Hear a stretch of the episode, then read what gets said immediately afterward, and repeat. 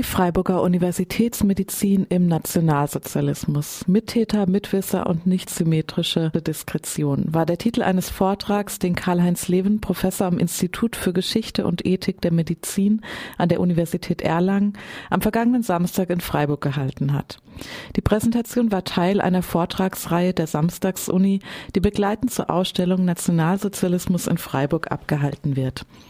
Am Anfang des Vortrags stand eine kurze Einordnung des Themas, insbesondere im Hinblick auf die Verstrickung der medizinischen Fakultäten mit dem, mit dem Naziregime und der NS-Ideologie. Die Verstrickung der Medizin mit der Ideologie des NS ist in den vergangenen Jahrzehnten sehr akribisch aufgearbeitet worden. Spezifisch für die Medizin war die Rassenhygiene, die es auch in anderen Ländern gegeben hat, nach 1900 in Deutschland verschärft, radikalisiert, eben unter dem Einbruch auf der Kriegsniederlage, der Sozialdarwinismus und, nicht zu vergessen, der Antisemitismus, der in Deutschland sich dann auch verstärkt hat in den 20er Jahren, der aber auch vorher schon da gewesen war und sich mit dem Rassismus dann auch in unheilvoller Weise verbunden hat. Nun, im neuen NS-Staat hatte der Arzt eine Aufgabe als Gesundheitsführer, das heißt, er war besonders privilegiert. Und deshalb hat äh, der amerikanische Psychiater Robert Lifton dieses Wort von der Biokratie geprägt, das ein Kunstwort ist, es soll heißen, dass das biologische Denken, das biologische Kategorisieren von Menschen im NS besonders stark war und dass die Ärzte natürlich diejenige Berufsgruppe waren, die da besonders berufen war und die sich auch besonders berufen fühlte und gerne mitgewirkt hat. Es kommt ein zweites hinzu durch die Massenentlassung. In Freiburg war das tatsächlich der Fall 1933 durch die Massenentlassung jüdischer oder jetzt als rassisch jüdischer Menschen bezeichneter Kolleginnen und Kollegen wurden sehr viele Stellen frei, über Nacht 30 Prozent der Universitätsstellen frei. Und äh, es gibt Geschichten, wo sich die Leute durch die Stadt fahren lassen in Berlin und sich die Klinik aussuchen, an der sie übermorgen Chefarzt werden, nachdem man einen Nobelpreisträger dort vertrieben im Hauptteil des Vortrags ging es um die Frage, welche Handlungsspielräume MedizinerInnen der Freiburger Universitätsmedizin während des NS-Regimes genutzt oder eben nicht genutzt haben, beziehungsweise inwiefern sie an den Verbrechen der Nazi-Herrschaft beteiligt waren. Hier stellt Levin exemplarisch zwei Personen gegenüber, Franz Büchner und Waldemar Hoven. Franz Büchner, der zum Freiburger Ehrenbürger erklärt wurde, war Professor für Pathologie und Direktor des Aschoffhauses in Freiburg. Büchner wird von Leven als ein Beispiel für möglichen Protest seitens der MedizinerInnen im Dritten Reich herangezogen, wobei er sich in seiner Argumentation insbesondere auf einen Vortrag zum Hippokratischen Eid stützt, den Franz Büchner 1941 im Rahmen des NS-Bildungswerkes an der Universität gehalten hat. Die Veranstaltung, also eine öffentliche Veranstaltung, keine universitätsinterne, sondern so wie heute gerichtet an, eine, an ein allgemein interessiertes Publikum am Abend des 18. November, ein Dienstag. Und da waren außer den Bürgern, Bürgerinnen und Bürgern der Erlangen, sage ich schon, Freiburg, äh, Leute aus der Fakultät, aus der Universität, aber 1941 auch die Spitzen die regionalen Spitzen von Partei, Staat und Wehrmacht. Das heißt, der Büchner hatte ein sehr, sehr heterogenes Publikum vor sich. Und noch einmal, am 18. November 1941 war nicht absehbar, dass am 8. Mai 1945 das Dritte Reich vollständig zertrümmert sein würde, vernichtet sein würde, sondern das war, das war die Zeit, wo, wo die ganze Welt äh, befürchten musste, dass sie den Krieg auch gewinnen könnten. Ja? Und da sprach der Büchner über den Eid des Hippokrates. Dieser Vortrag hat bis heute seine Wirkungsgeschichte und ich kann jetzt den Inhalt dieses Vortrags nur ganz kurz grob skizzieren. Er hat einerseits über Hippokrates gesprochen, also im Sinne einer ja, antiken Geschichte der Medizin, kommt dann aber in einem zweiten Teil auf aktuelle Themen zu sprechen, nämlich was sagt uns der Vortrag, äh, was sagt uns der alte Hippokrates heute, insbesondere wenn es um die Tötung von Menschen geht? Es gibt ja im hippokratischen Eid einen kurzen Satz, ich werde niemals ein Gift verabreichen, wenn ich darum gebeten werde. Über diesen Satz hat er gesprochen und er hat diesen Satz als Anlass genommen, ganz dezidiert zu sagen, ich rede hier gegen Juding und. Die Vernichtung lebensunwerten Lebens. sagt Büchner 1941, wer sind Binding und Hoche?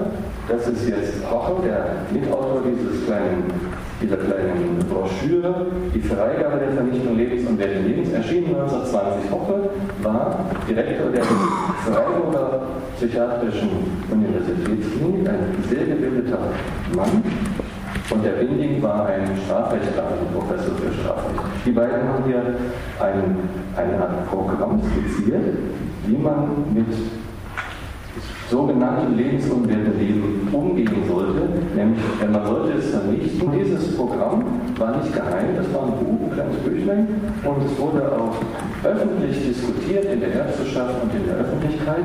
Nun, jetzt sind wir aber wieder in der Sprechsituation von Büchner.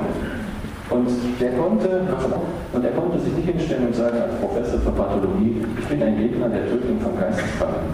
Das wäre sehr gefährlich gewesen, das hätte er sagen können, aber dann wäre er nicht, äh, dann wäre er wahrscheinlich auch ähm, äh, gefangen, gefangen genommen worden, ins KZ gekommen.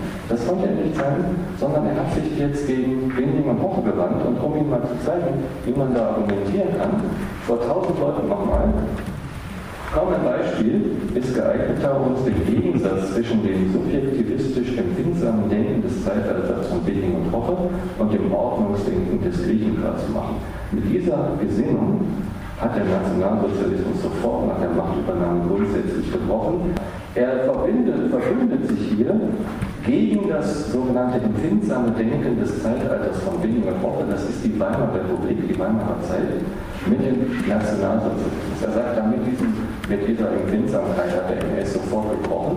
Und für jeden Hörer, der nur oberflächlich hört, denkt man doch, ja, also Büchner verbündet sich hier mit dem NS, er ist ein Mann des Systems, hat aber, und das war für die etwas intelligenteren Zuhörer sofort erkennbar, sehr, sehr deutlich die NS-Euthanasie gebrandmarkt. Nicht, das war erkennbar, es war, um das nochmal zu sagen, nicht für alle erkennbar, das war eine Protestleistung und die ist nicht da irgendwie reingelesen jetzt aus unserer heutigen historischen Sicht, sondern die war unmittelbar im Saal auch spürbar und die war auch intendiert.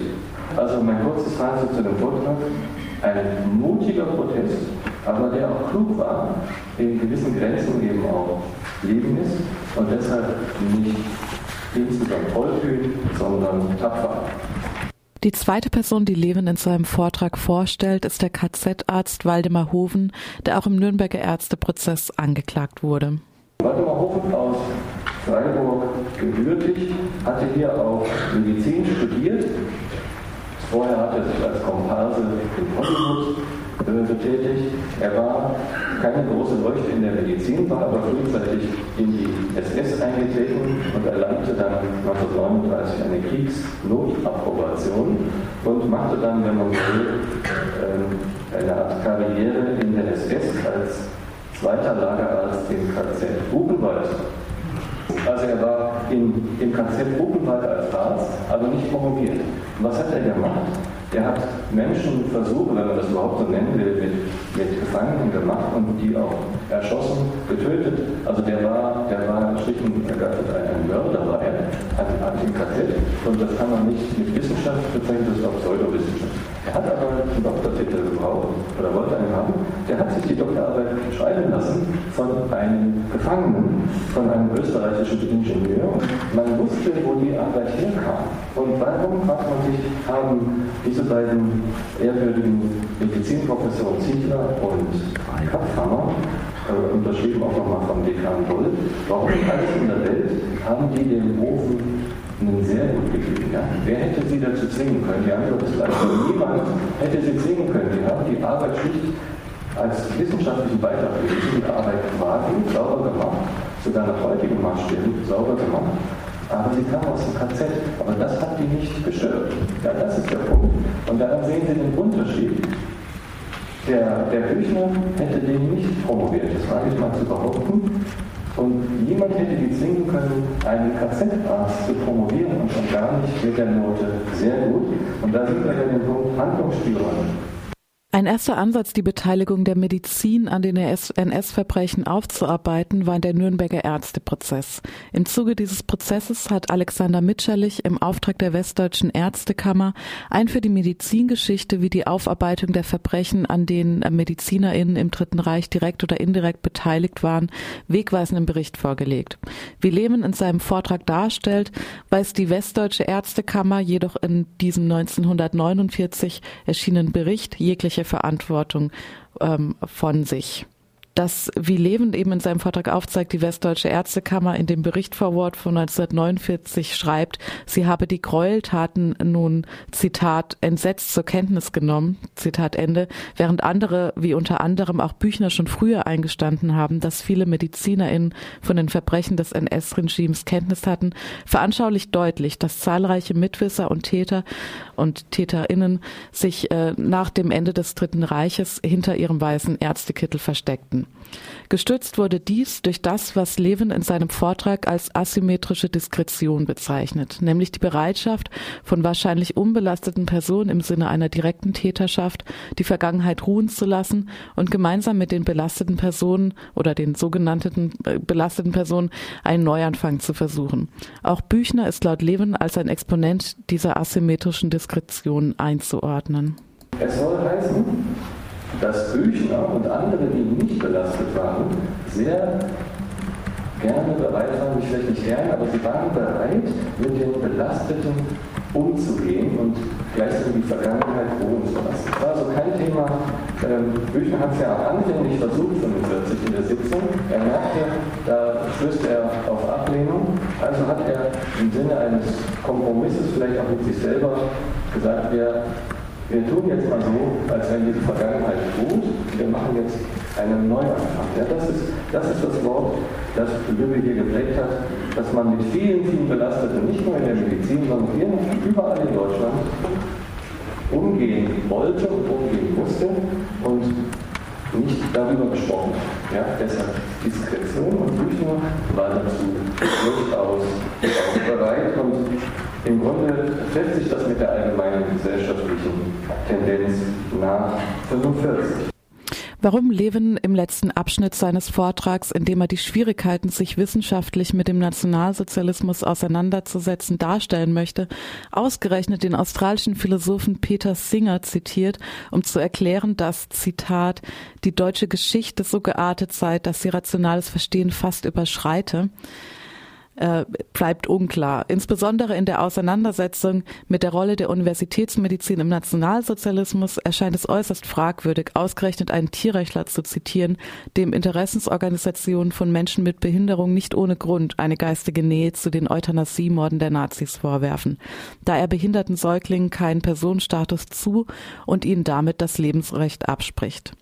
Levin scheint sich dessen bewusst zu sein, trotzdem erscheint dies für ihn nicht viel mehr als einen Tabubruch darzustellen.